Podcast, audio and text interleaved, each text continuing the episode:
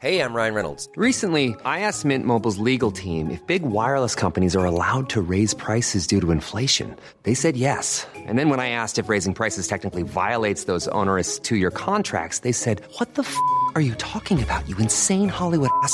So to recap, we're cutting the price of Mint Unlimited from $30 a month to just $15 a month. Give it a try at mintmobile.com slash switch. $45 upfront for three months plus taxes and fees. Promo rate for new customers for limited time. Unlimited more than 40 gigabytes per month. Slows. Full terms at mintmobile.com.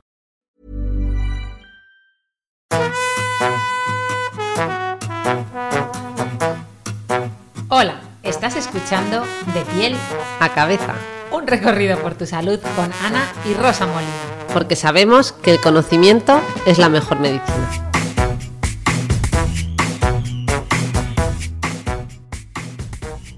Buenas noches. Eh, aprovecho para decir que hoy va a ser un directo un poco especial porque va a ser un directo que se quedará grabado en esta cuenta, pero también lo compartiremos a través de la cuenta de De Piel a Cabeza y del doctor Javier Quintero pero eh, también lo vamos a compartir a través del formato podcast. Así que voy a intentar seguir un poquito el guion eh, y luego ya, pues si me da tiempo, trataremos también algunas dudas que podáis ir enviando. Perdonad que voy así como a cámara lenta porque os estoy leyendo.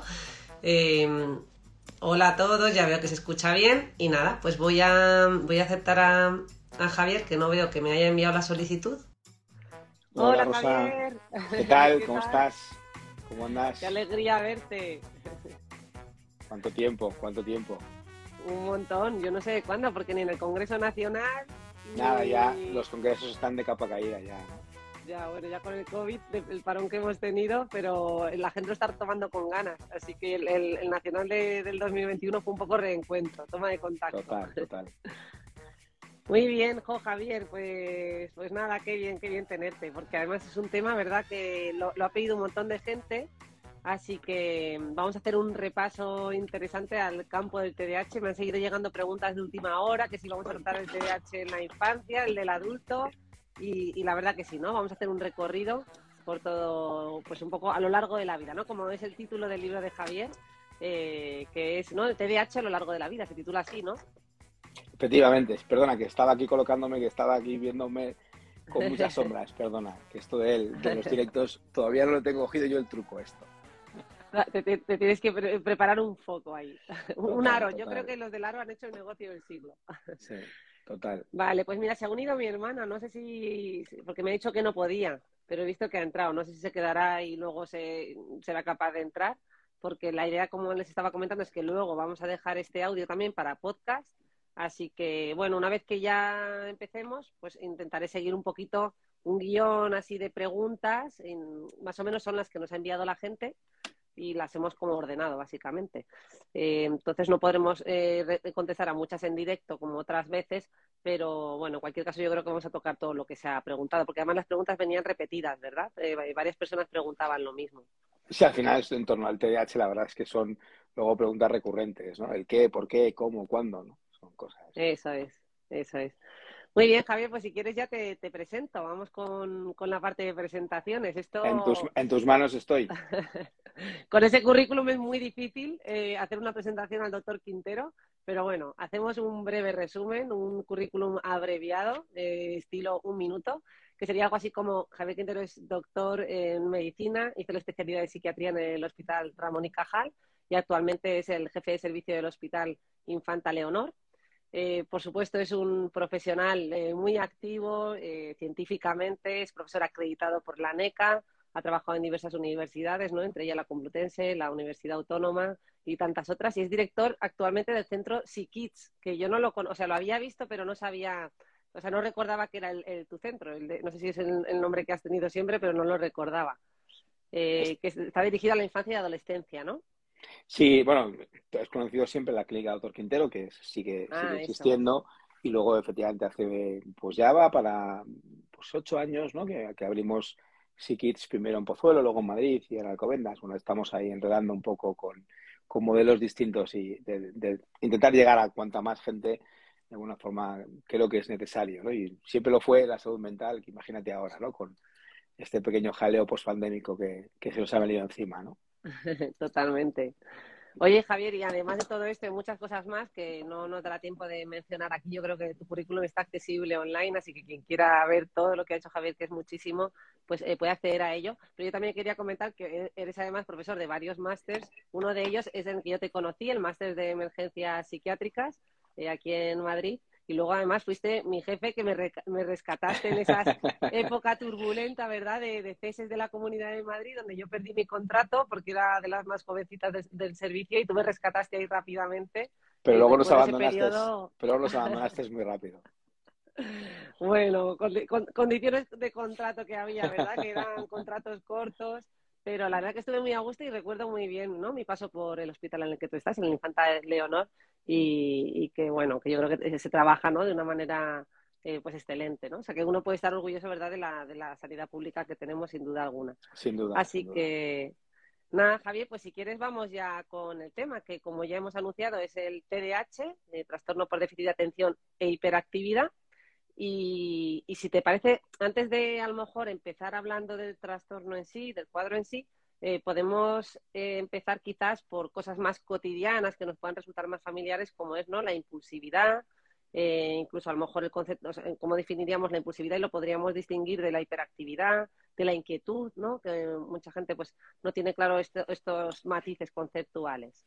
Sí, o sea, yo creo que al final cuando uno habla de, del TDAH, pues evidentemente habla de, de inatención, inquietud e impulsividad y no siempre o no necesariamente son, son síntomas disfuncionales. De hecho, uno de los hitos importantes en el desarrollo de los niños es que aprendan a regular su atención, aprendan a regular sus impulsos y aprendan a regular su conducta. El problema es cuando eso no se da en tiempo y forma.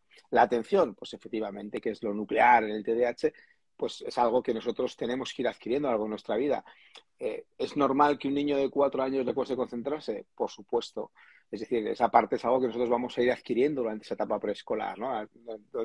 Durante la etapa de la infancia, a partir de los seis, siete años, tenemos que empezar a ser capaces de dirigir nuestra atención no hacia el estímulo más relevante, sino hacia el estímulo que nosotros queremos o que nosotros en ese momento es importante que nos lo planteemos, ¿no? Por eso muchas veces hay mucha gente que se sorprende y dice, no, mi hijo no puede tener un déficit de atención porque se pone con 8 o 10 años a jugar a, a, la PlayStation o tal, a la Game Boy y está el tío encantado de la vida y ahí no puede estar el tiempo que quiera.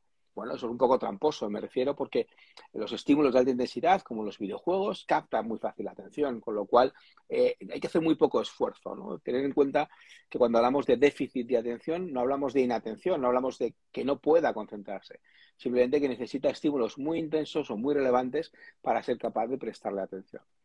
En el caso de la inquietud. Qué buen pues matiz, qué buen matiz este, ¿no? De la intensidad. Mm. En el caso de la inquietud nos ocurre algo parecido. Evidentemente los niños tienen a ser inquietos, pero el problema es que estos niños no saben regularse, es decir, no saben parar. Es decir, todos los niños, yo siempre pongo el mismo ejemplo, es el típico eh, grupo de niños que están en una primera comunión de un primo y todos están jugando, jugando, jugando y dicen a comer y entonces cuando hay que sentarse a comer hay uno que no puede. Bueno, pues este es el que no es capaz de después volver a regularse, ¿no? Por supuesto, todos corren, todos saltan y es sano, es normal, es maravilloso que los niños salten y corran, lo importante es ser capaz de regularse, ¿no?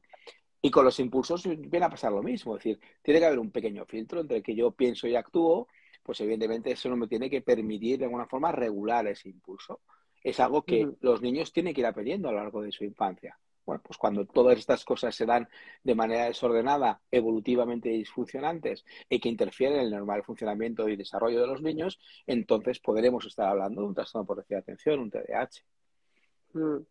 O sea que con todo esto de, la madurez, ¿no? De esa, de ir adquiriendo esa capacidad para regularme, hay que mencionar que es el protagonista de todos nuestros podcasts de, de pie a la cabeza eh, el corte prefrontal, ¿no, Javier? Totalmente, totalmente. El corte prefrontal, que es eso que nosotros vamos aprendiendo a, se va madurando, ¿no? A lo largo de nuestra vida y que lo normal es que madure en torno a los veintitantos años. algunos no les madura nunca, eso es cierto. Pero bueno, pero en general, ¿no? Es decir, esto de que a los 18 años ya somos adultos y demás, pues podremos conducir, podremos votar, pero desde el punto de vista eh, neurofisiológico, eh, la adultez, la madurez aparece un poquito más tarde, ¿no? Mm. Oye, y escuchándote hablar sobre estos matices me he acordado, ¿no? Eh, justo hace no tanto me preguntaba alguien sobre la diferencia entre impulsión y compulsión, ¿no? Y yo siempre pongo este ejemplo de lo que yo me estudié para la oposición, ahora tú me corriges, que lo impulsivo, lo impulsivo es siempre como un poco buscando esa parte de gratificación, ¿no? De búsqueda a lo mejor de sensación, mientras que en la compulsión lo que, lo que busco es evitar, ¿no? Mm. Evitar un malestar. Mm. claramente es el, vector casi opuesto, ¿no? Efectivamente, en el impulso busco la acción y busco la gratificación y en la compulsión lo que estoy buscando es mitigar el malestar, ¿no? Es decir, el, por definición, ¿no? El, en la compulsión aparece el, obsesivo que necesita hacer algo repetidamente, no es capaz de hacerlo, es decir, parece que es impulsivo al hacerlo, pero no tiene nada que ver, lo hace para mitigar el malestar, mientras que efectivamente el impulso es algo que se me pasa por la cabeza, me parece una magnífica idea, la hago y cuando me doy cuenta digo, pues no era tan buena idea, ¿no? Muy bien. Mm. Vale, oye, y ya pues un poco con esta, eh, con esta pequeña introducción, Em, ¿cómo definimos el trastorno por déficit de, atención e hiperactividad?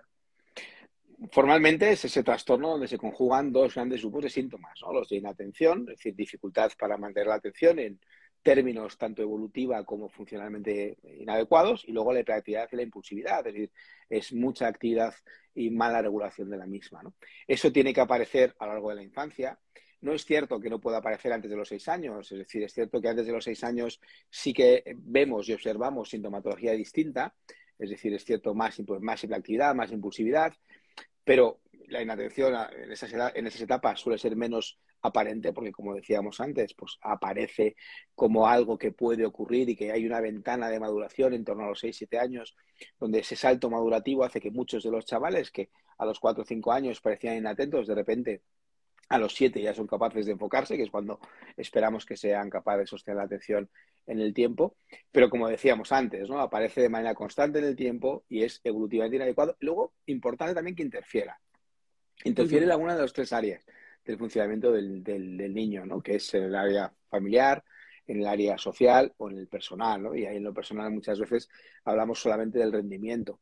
Y a mí sí me gustaría, Rosa, traer una idea, ¿no? Que muchas veces, otra vez, o todos los tópicos que por ahí arrastraron, dice, no, porque el niño no suspende. Bueno, que no suspenda no quiere decir que no esté rindiendo por debajo de su potencial. Es decir, que hmm. le cuesta sostener, sostener atención, es capaz de rendir suficientemente bien, pero desde luego no acorde a su esfuerzo ni a su potencial. Entonces hay una disfunción. Es decir, no necesitan suspender para que le vaya mal, para que no sea capaz de prestar atención en clase. Qué buen matiz, ¿no? Como que hacen una sobre, cosa que, lo consiguen compensar, pero con muchísimo esfuerzo, ¿no? Que sería un poco. Hay muchos chavales que no suspenden. Simplemente lo que van es con esa mochila de su TDAH, avanzando curso tras curso, dedicándole horas infinitas al estudio. Es decir, que no solamente piensan, muchas veces, no, es que, es que no quiere estudiar, es que no es que no quiera es que no puede, es que le mm. cuesta. Es decir, que le estamos pidiendo que se siente a hacer algo. Es como si dices a un niño, no sé, un niño con una cojera, que corra y cuando corre se cae diciendo, tío, es que no te motivas, tienes que correr más. ya, ¿no? Pues es que no es lo mismo, ¿no? Mm, claro, claro. Una cosa es no querer y otra cosa es no poder, ¿no? Jugar con una dificultad añadida. Vale, pero que aunque haya, eh, aunque pueda haber ese rendimiento escolar bueno, ah, bueno, bueno, que, que, ¿no? que lo que tú dices que no suspenda, eh, luego hay una afectación en el resto de áreas de su vida también, ¿no?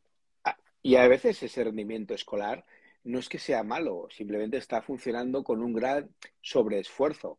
Es decir, que lo que quería decir Rosa es que no nos quedemos solo en que el niño suspende o aprueba, sino mm. hay una relación entre el esfuerzo y la capacidad y el rendimiento. Entonces, ahí sí, oye, si el niño no hace nada y suspende es lo normal.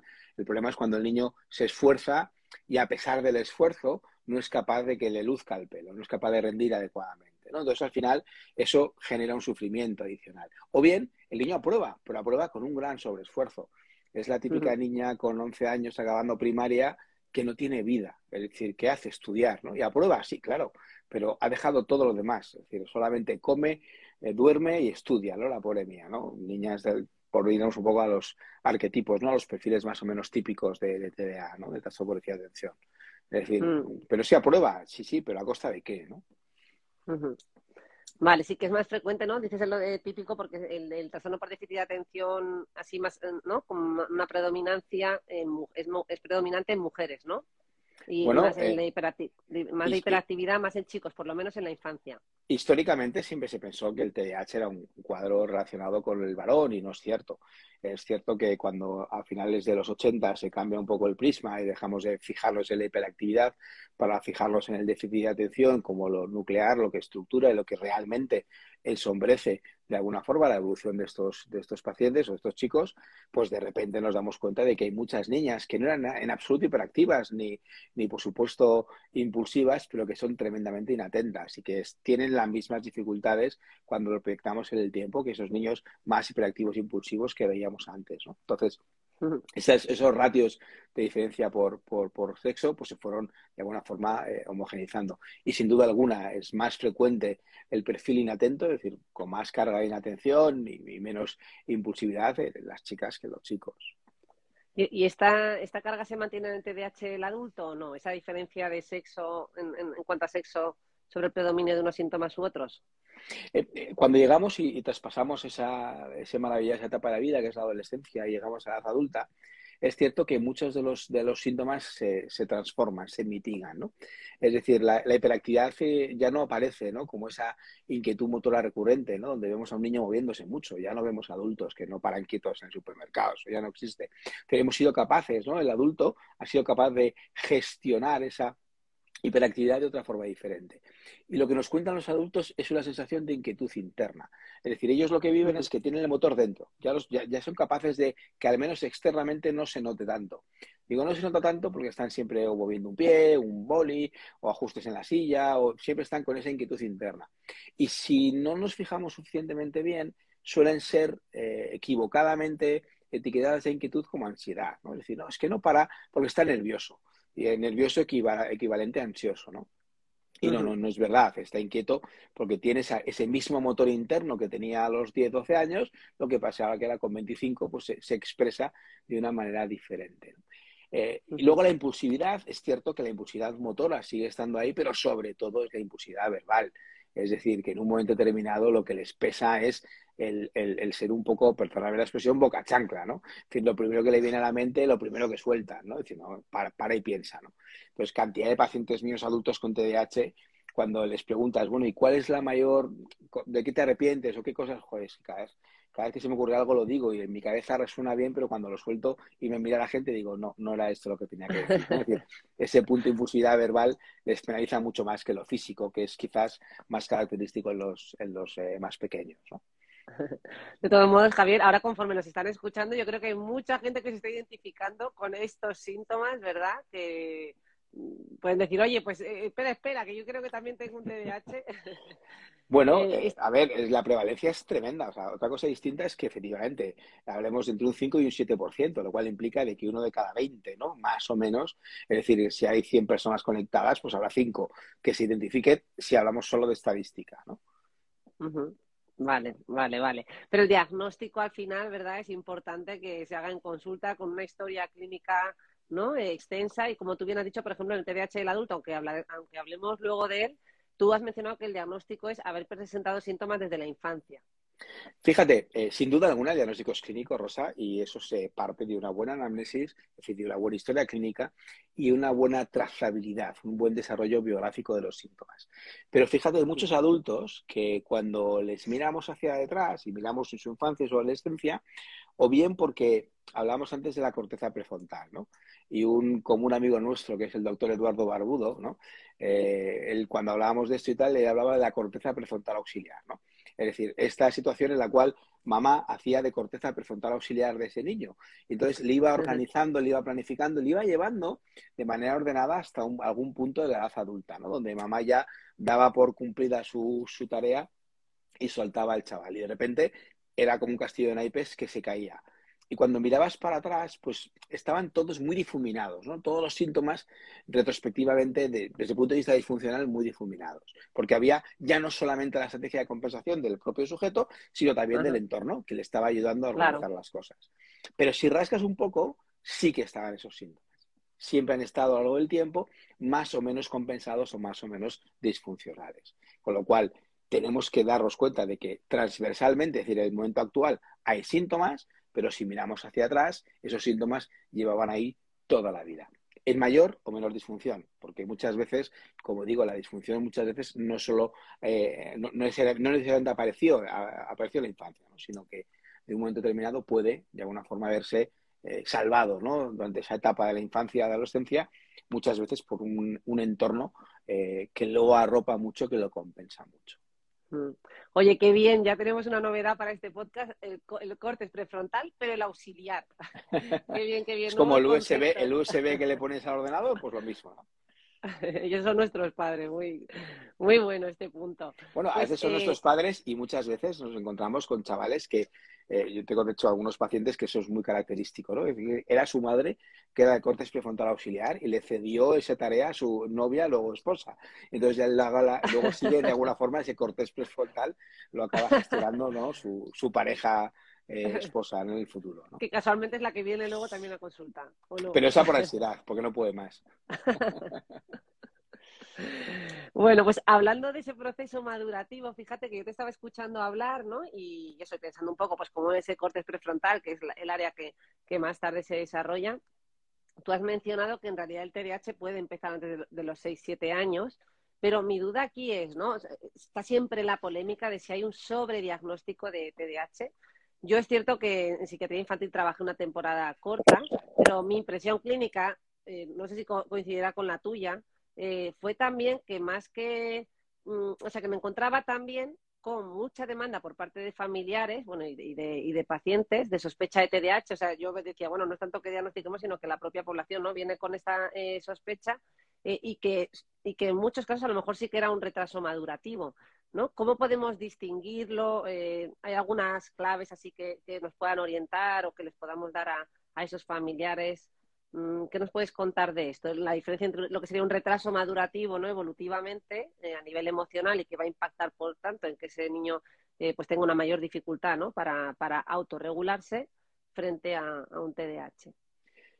Si, si nos fijamos en la etapa preescolar, entiendo, Rosa, es a lo que te refieres.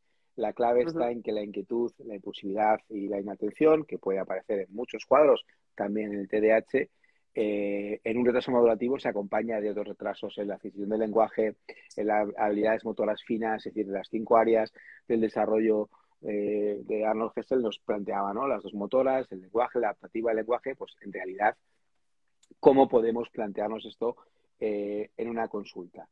el TDAH es TDAH y todo lo demás se justifica desde ahí.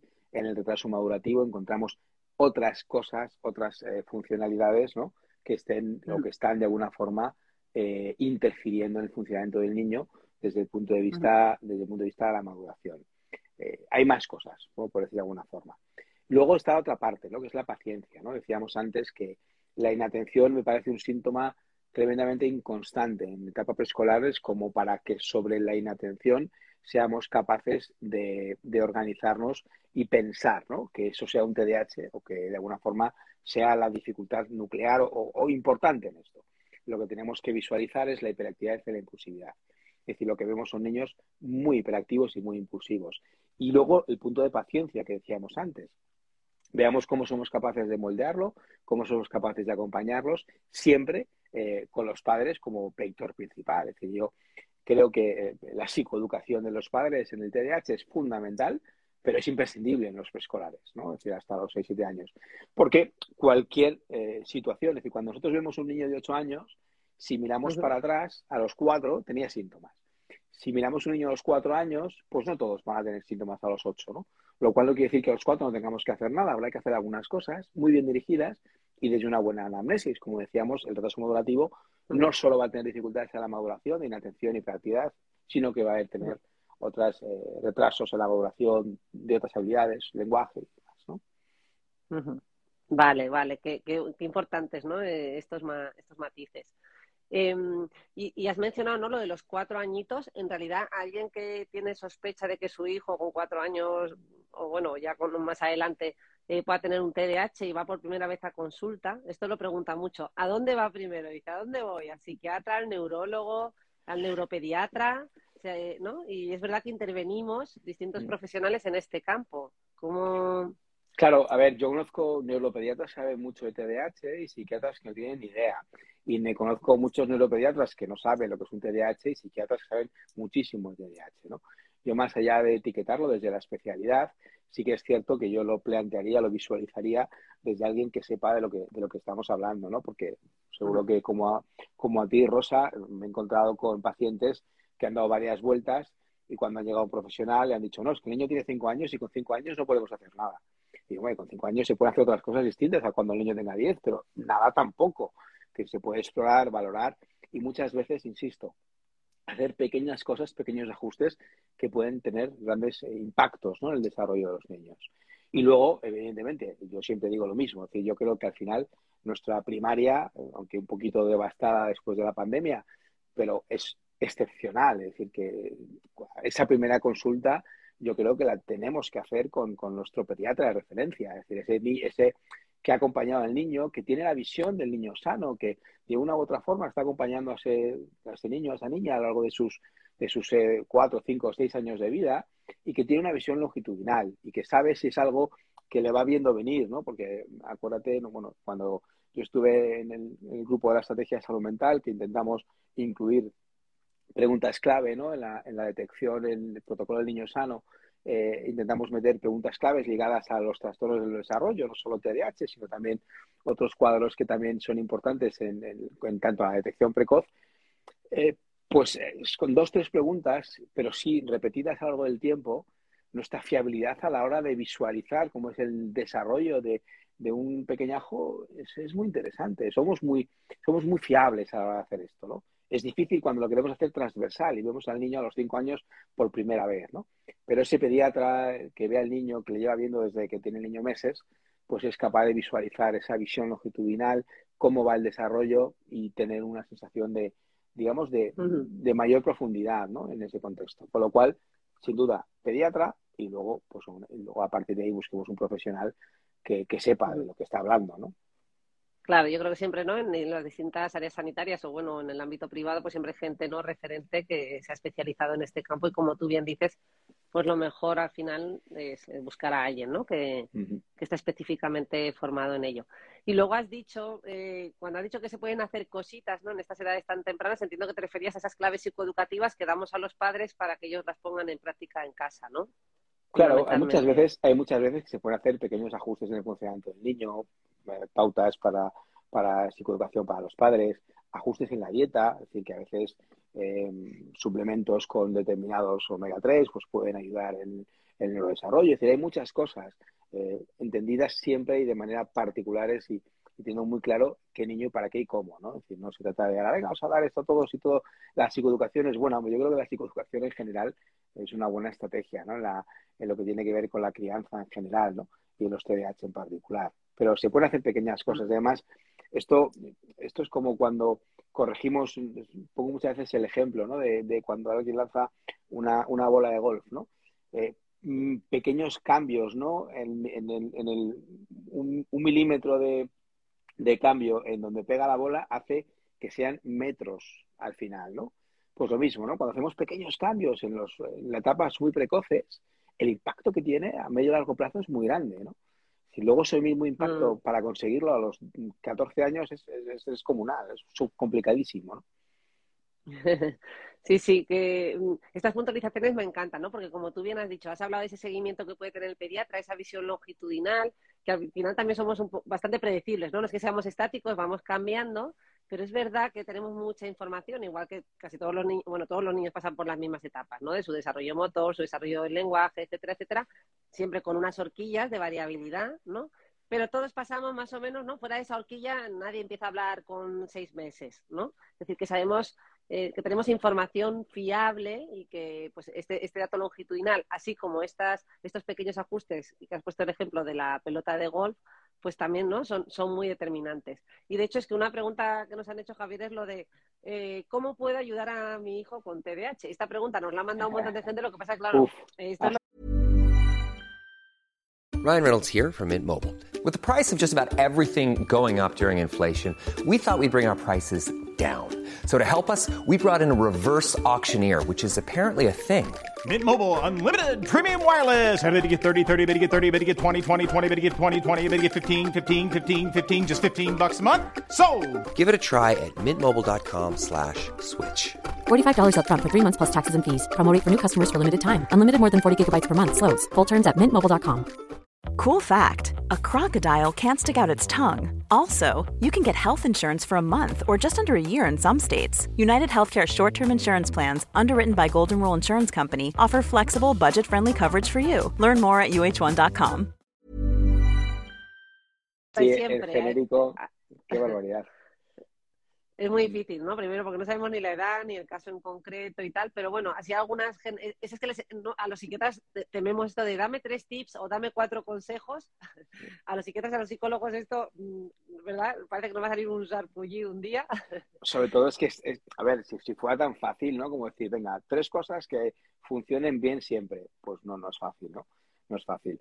Hombre, yo creo que, que, eh, si alguien, ¿no? Eh, entiende bien a su hijo, ¿no? Y cuando digo entender bien, mira, una de las cosas que a nosotros nos gusta, nos gusta muchas veces visualizar es entender cada, cada chaval, ¿no? Y, y esta idea de la medicina personalizada que está tan de moda es algo que eh, a mí me, me lleva gustando hacer desde hace 20 años, ¿no?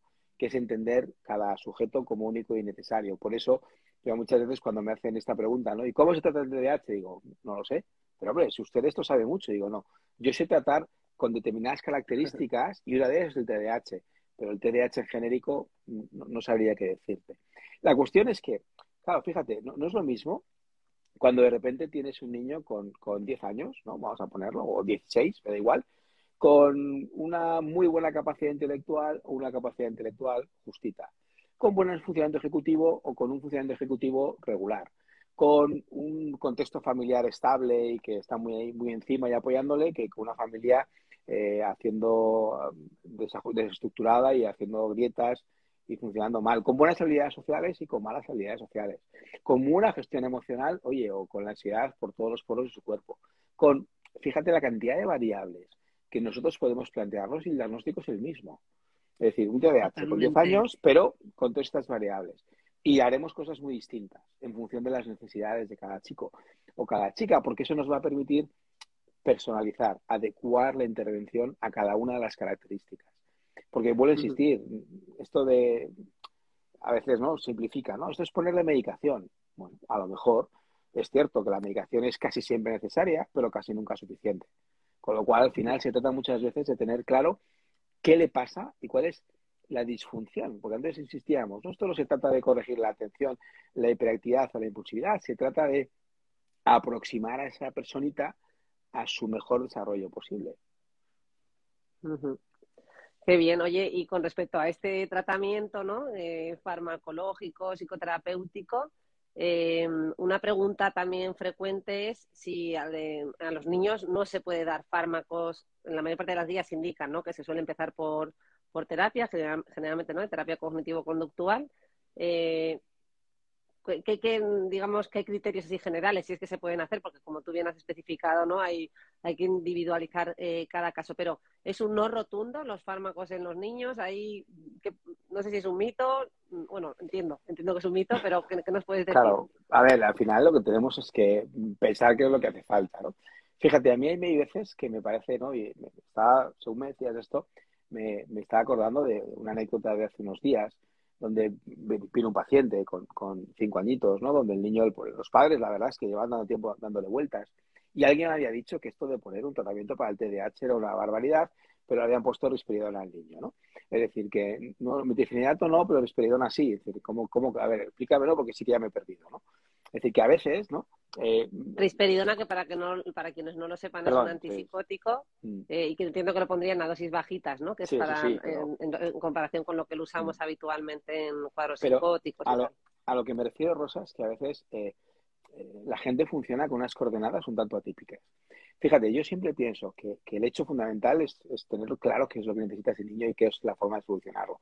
Eh, lo farmacológico, bueno, mm, cuando yo empecé había una opción para dar el TDAH y hay seis con lo cual al final tenemos muchas eh, variaciones diferentes que nos permiten adecuar mucho mejor eh, las opciones farmacológicas a las necesidades de cada niño no al revés. Es decir, no se trata de tengo un diagnóstico y le pongo esto, ¿no? Tengo un niño que necesita y en función de lo que necesita, qué recursos tengo. Hay un refrán de los americanos que me encanta, ¿no? Dice, si tú solo tienes martillos, todos tus problemas son clavos. Es decir, no, se trata muchas veces de tener una buena caja de herramientas que te permita resolver el problema acorde al problema, ¿no? Acorde a tus recursos, ¿no? Y todas las cosas que también es importante, ¿no? Ojo con el hecho de, es que esto tiene que ser primero esto y luego después. Bueno, vamos a entender cada niño, ¿no? Porque hay muchas veces que un chaval con una disfunción muy alta, con dificultades, se pierde un tiempo evolutivamente precioso haciendo cosas que sabemos que no van a funcionar. Es decir, que a mm. veces el hecho de vamos a empezar con una terapia y, vamos viendo. Bueno, vamos a ver, ¿no? Vamos a entender que estamos dejando pasar una oportunidad. Y, se trata muchas veces de poner eh, el recurso que este niño necesita en este momento. A veces, una vez más hay que individualizar, ¿no? Un montón. Claro, más en, todavía más en el tratamiento, claro. Mm, y a veces parece que vamos como tarde, ¿no? Es decir, el niño podía haber hecho terapia hace seis meses, pero no las hizo, entonces ahora quiere hacer terapia. Ya, pero con la terapia ya no es suficiente, porque ya necesitaríamos, pues, tengo muchas veces la sensación de que vamos llegando tarde, ¿no? A, todos los a todos los peajes, ¿no? A todas las posibilidades de, de, ayudar a estos a estos chavales. Entonces, yo creo que hay que parar, pensar, analizar, entender y con esto tomar la mejor decisión para el momento evolutivo del chaval. Si usted al final, de verdad que esto es bastante más sencillo, bastante más mm. sencillo de lo que parece simplemente dedicándole un poquito de tiempo a pensar. Mm importante pensar, pensar, que no siempre pensamos, ni menos en los tiempos que corren, que de hecho la pregunta del millón, yo no sé si me vas a matar para hacerte esta pregunta, pero la tengo que hacer si no reviento, que es en la sociedad actual en la que estamos, ¿no? Mm, con el mundo de las redes sociales, con ese estímulo constante, ¿no? Estabas comentando lo de la videoconsola, imagino que ahora llegará la gente a consulta y no te contará lo de la videoconsola, te contará lo de las redes, ¿no? Que están ahí con ese estímulo constante eh, de, de, lo que van viendo, de si un vídeo, de si un baile, de si esto, de si lo otro, hasta qué punto esa inmediatez en la información que vamos obteniendo, ¿no? Ahora cada vez más leemos menos libros, eh, porque nos informamos también por estos nuevos canales, ¿no? Que, que son las redes y la gente lo cuenta, ¿no? En plan masivo. antes yo leía mucho más y ahora hay un tiempo que dedico a, redes y que no se lo dedico a, la lectura. ¿Hasta qué punto nuestra, ¿no? los, componentes socioculturales impactan en, en el desarrollo eh, o no mayor ¿no? De, o, al menos en intensificar o en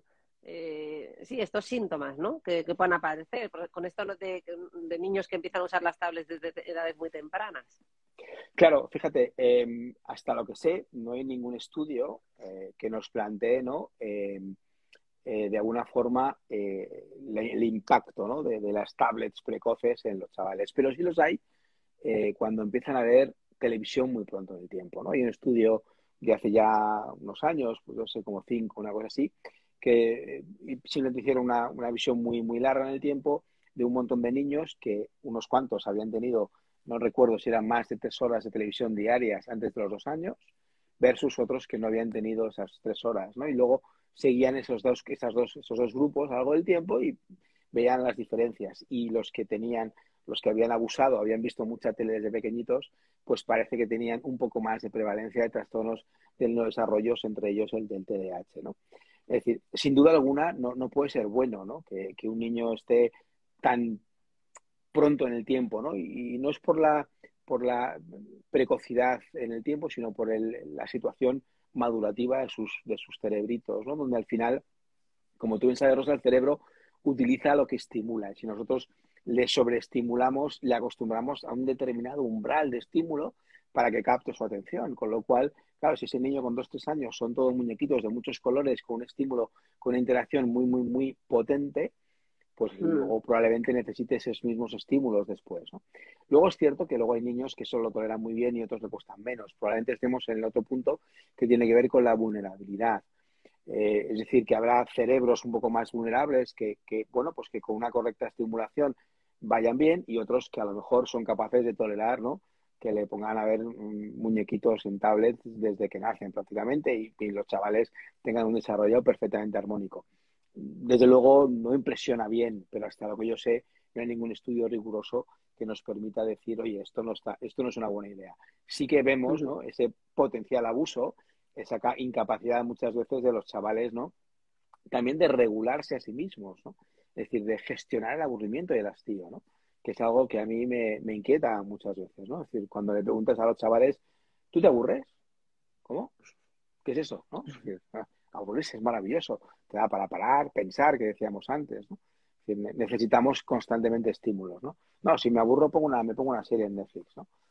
Pues Mm. no pasa nada, tío, abúrrete, lee, coge tu libro, mm, ¿sabes?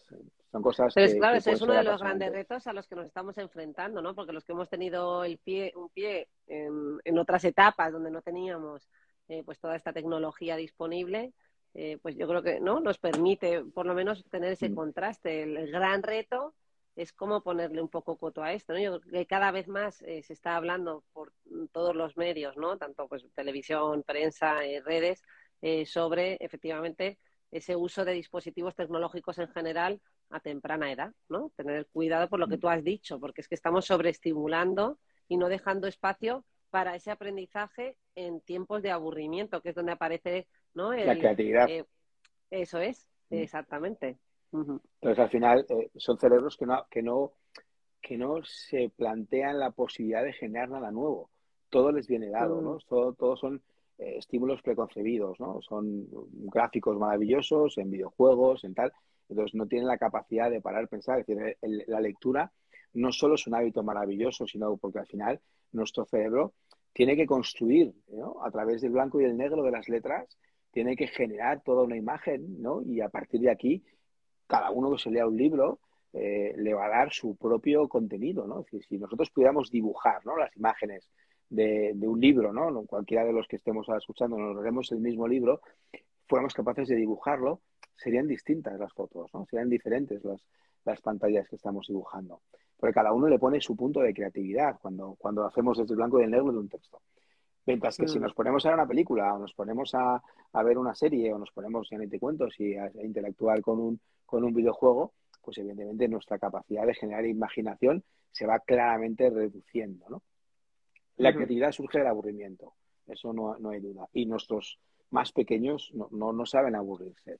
Y eso es un problema, ¿no? Me parece que es un problema. Y luego el otro punto también me parece tremendamente relevante es, el, el- decías antes, Rosa, decir, bueno, nosotros que aprendimos cosas y ahora las podemos desaprender. Bueno, pues las sabíamos, ¿no? Las habilidades sociales, eh, la interacción con los demás, ¿no? la inteligencia emocional. Cosas que nosotros las tenemos en la infancia y adolescencia sin tecnologías y ahora pensamos que el emoticono, ¿no? Cuántos problemas se generan a través de la mala interpretación de los mensajes en las redes sociales, ¿no? Uf, ¿no? ¿Por qué? Porque no hay, no hay contenido, no hay contenido no verbal en lo que decimos, es verdad, sí, es verdad. Aunque yo reconozco que me han dado la vida últimamente. Mi nueva vida es no tener riesgo de los emoticonos y ya cuando añadan los emoticuerpos, eso también falta, ¿eh? Expresión emocional a través del cuerpo, que eso lo tiene que hacer algún diseñador eh, de móvil porque también estaría muy bien y ya lo complementamos. Oye, me he quedado con esta frase, la creatividad surge del aburrimiento. Esta te la anoto, doctor Quintero.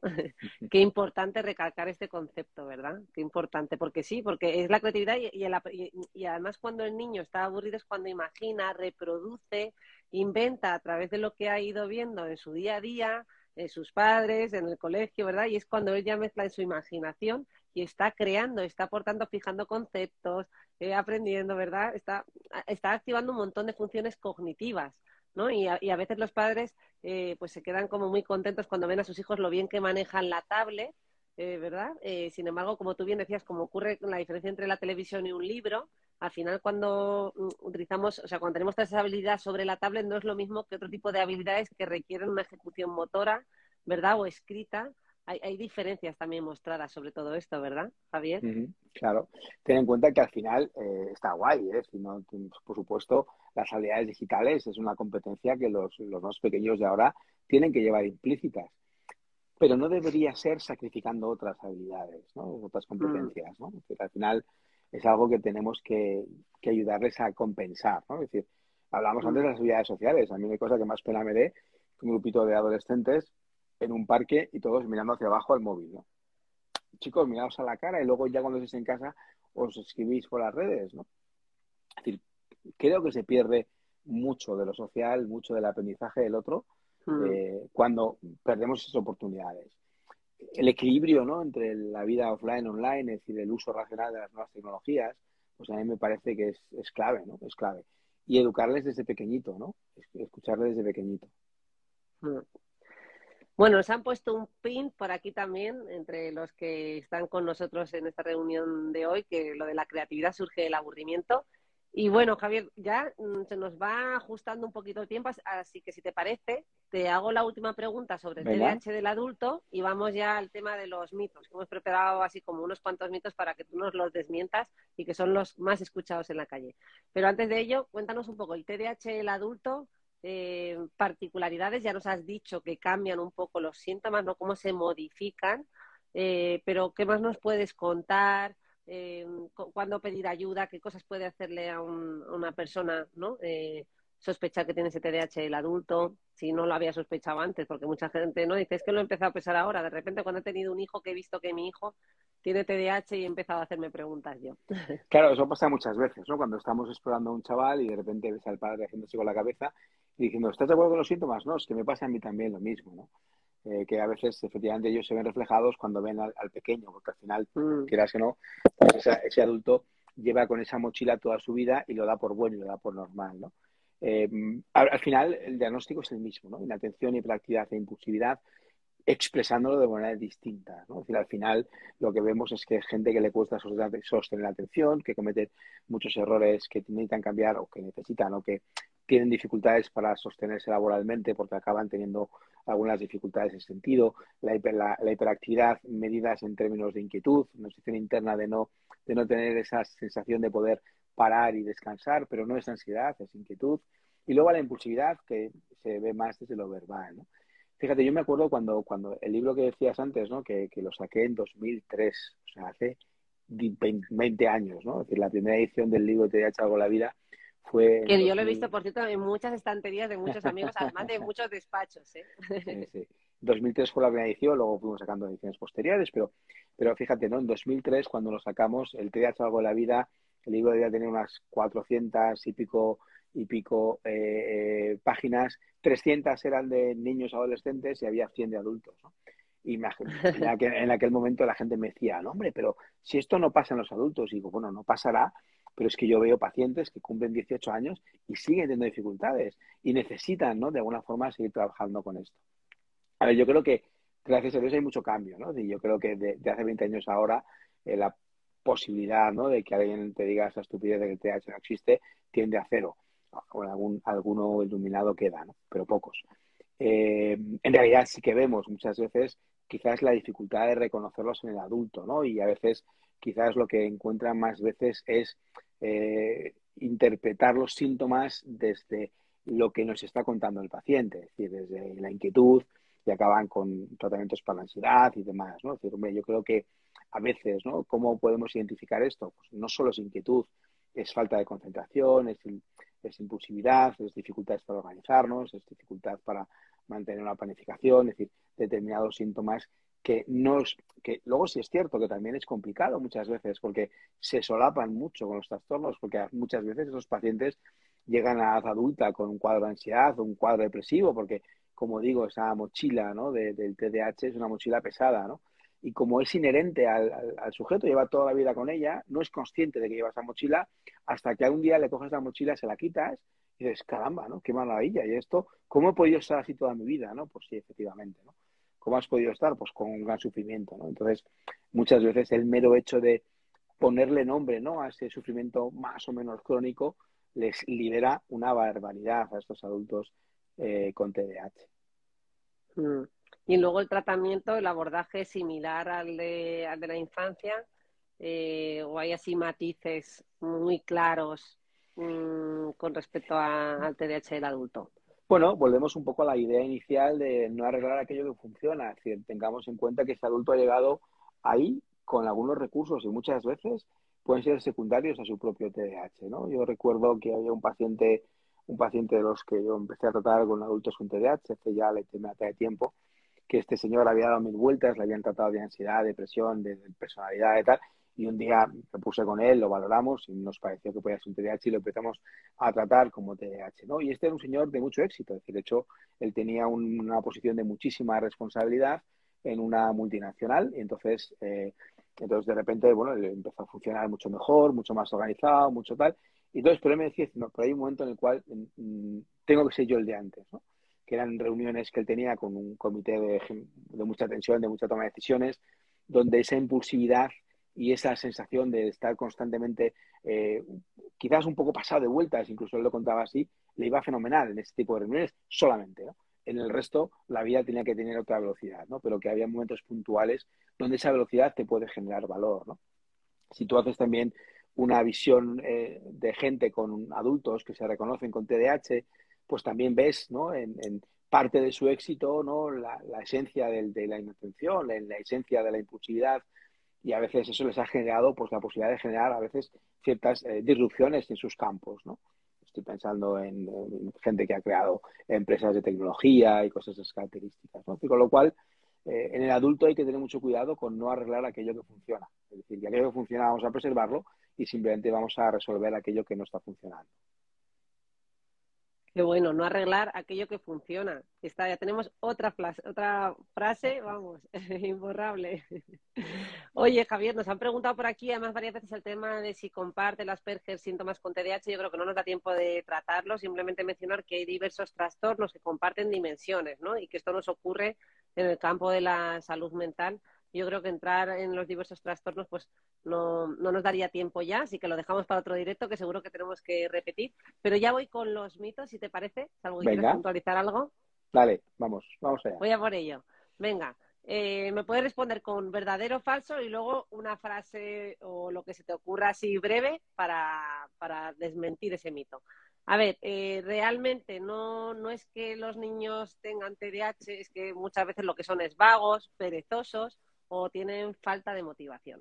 Rotundamente no, falso. Es decir, al final lo que les ocurre es que estos lo han intentado, no lo consiguen y llega un punto donde tanto lo intento, tanto lo intento, que llega un punto donde me falta motivación para seguir intentándolo. Porque es la única forma de protegerme lo que me quede de autoestima, ¿no? Porque tanto intentarlo y darme siempre con la misma, con la misma pared hace que al final diga, no, ya no lo intento, ¿no? Total, voy a tener la misma, el mismo refuerzo del entorno, que es no conseguirlo pero de la otra forma no lo he intentado, con lo cual parece que soy un vago, pero en realidad estoy intentando protegerme, mi poquita autoestima que me queda, porque yo lo he intentado tantas veces y no me ha salido que realmente mm, no quiero, no quiero frustrarme más. Muy bien. Vale, pues nos ha quedado muy claro ese. Vamos a por el segundo. Si se concentra, esto ya nos lo has contado, pero lo repetimos. Si se concentra muy bien en los videojuegos eh, y en otras tecnologías, ¿cómo va a tener TDAH? Es imposible. Claro, es lo que hablábamos antes, es decir, el, el estímulo de los videojuegos es muy tramposo. Son estímulos de alta intensidad, muy cambiantes, que requieren mucha interacción, con lo cual es muy fácil que me capte la atención, aunque tenga un trastorno por déficit de atención. Y es más, probablemente cuando tengo un problema de atención y de repente consigo un estímulo donde sí que soy capaz de captar la atención, soy capaz de hiperfocalizarme. Ojo, porque hay veces que estos niños con TDAH son capaces de hiperfocalizarse también en otras actividades que no son aparentemente esa, de esa intensidad, pero sí tienen mucha intensidad interna. Es decir, es el típico niño con TDAH que de repente le encanta dibujar. ¿Pero por qué? Porque para él dibujar es su pasión, con lo cual le es muy fácil prestar atención porque su motivación interna para esa tarea es clave. Es decir, no depende, la clave del déficit de atención no está en que yo me pueda concentrar o no, sino que cuando tengo que concentrarme en un estímulo neutro, ahí es cuando no puedo. Si el estímulo es muy intenso porque desde fuera tiene fuegos artificiales y muchos gráficos y es cambiante, está chupado, cualquiera se concentra ahí. O bien porque esto me apasiona, es mi motivación, por muy atípica que parezca, ¿no? Pues evidentemente esos dos son las, digamos, las trampas en el, en el proceso atencional que realmente no implican que pueda o que no pueda tener un trastorno por decir atención. Qué bueno, me han encantado los fuegos artificiales. no está chupado, está claro. Eh, tercer mito, el TDAH es un invento de la sociedad moderna y eso no existe realmente. Claro, claro por eso si George Steele a principios del siglo XX empezó a describir un cuadro que llamó inicialmente eh, como se describían entonces, ¿no? Describiendo cuadros concretos, ¿no? Llamó Phil Inquieto, ¿no? Donde eran situaciones en las cuales él describía a un niño que era muy desregulado. Empezaron a partir de ese momento a buscarle, ¿no? Desde hace, como digo, ¿no? Eh, más, de, más de un siglo, eh, diferentes explicaciones, ¿no? Porque determinados niños eran mucho más inquietos, mucho más impulsivos de lo que parecía, ¿no? Es cierto que la inatención no nos dimos cuenta hasta mitad del siglo pasado, donde crearon nuclear, pero, pero no, no tiene nada que ver con, con lo moderno, ¿no? Lo moderno será otras cosas, pero no será el TDAH. Como digo, insisto, otra cosa distinta es que efectivamente eh, la ciencia avanza y con ese avanzar de la ciencia mejoramos nuestra capacidad de identificación de los casos, de identificación diagnóstica, pero no, no, de ninguna manera. Es decir, estamos hablando de que es un cuadro que está descrito desde hace más de un siglo. O sea, que no es... Qué bueno, qué bueno. Y también está descrito desde hace más de un siglo el siguiente mito, que es eh, el TDAH desaparece con la edad. Bueno, siempre eh, esa, bueno, es, cierto, que hay un proceso de maduración, ¿no? Hablábamos antes del córtex prefrontal y, hay un aproximadamente un tercio de los niños con, con TDAH que efectivamente madura, ese, esa corteza prefrontal se organiza y llegan a la edad adulta con una remisión sindrómica que no funcional. Esto es, ¿qué quiere decir? Que cuando tú lo ves, eh, bueno, no cumple criterios para un TDAH, pero funcionamiento no es fluido. Hay ciertas cositas. Ese concepto clásico de curación como recuperación ad integrum es más complicado de lo que parece. Luego hay un tercio, oye, que van regular. Si lo hacemos bien, van a ir bien. Y hay un tercio que hay que hacerlo muy bien para que no vayan mal. Es decir, que al final esa corteza prefrontal va a madurar, no sabemos cómo, pero cuanto mejor y más ayudemos, desde luego, más probabilidades de éxito vamos a tener. Pero no, no desaparece por arte de magia cuando cumple 18 años. A los 18 años, le insisto, dejaremos votar, podrán conducir, pero el TDAH no, no se resuelve por el mero hecho de cumplir 18 años. Muy bien. Bueno, Javier, eh, yo creo que, llega la hora de cortar, ¿verdad? Porque habíamos estipulado que esto lo hacíamos en media hora. Tú ya nos habías advertido que eso era misión imposible. Yo lo sabía, pero yo siempre me intento convencer de que se puede. Así que, ¿sabes? Desgraciadamente me voy a tener que reservar la pregunta que todo el mundo querría saber, pero la tenemos que reservar para el siguiente directo, es que si el doctor Quintero, eh, toda la clave de ese éxito, de todas las cosas que ha hecho, pudiera tener que ver con el TDAH.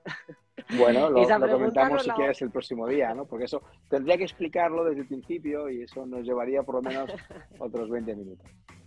Esa, esa, además, pregunta segura que te tienen que hacer en consulta. A mí me lo dicen, con lo cual me imagino que a ti te lo repetirán un montón. Bueno, yo siempre digo que no hace falta ser diabético para tratar la diabetes, pero bueno, a veces ayuda. Efectivamente. Bueno, muchísimas gracias, Javier. Como siempre, un gracias placer. Menudo lujo tenerte aquí, la verdad que me hace especial ilusión después de, pues eso, que guardo tan buen recuerdo de haber trabajado allí contigo en el hospital y poder tenerte hoy en directo y para el podcast de, de Piel a Cabeza, pues es todo un lujo. Os animo a, a, que leáis ese libro para completar datos del TDAH a lo largo de la vida del doctor Javier Quintero. Tiene más, eh, y los compartiremos también en, en, las redes, en redes sociales para que tengáis todos. Pero yo creo que este especialmente, ¿no? Eh, con motivo de, de, este directo de hoy, pues eh, creo que os puede interesar. Así que nada, con esto nos despedimos, Javier. Un abrazo enorme y muchas, muchas gracias, Rosa. por nos habéis acompañado hoy por aquí. Gracias, Rosa, y cuando quieras nos volvemos a encontrar en este... Y el próximo día con más luz. No me he dado cuenta que tengo que poner un poco más de detalle. un poquito, un poquito. Muy bien, hasta luego. Adiós. Hasta luego. Adiós a todos.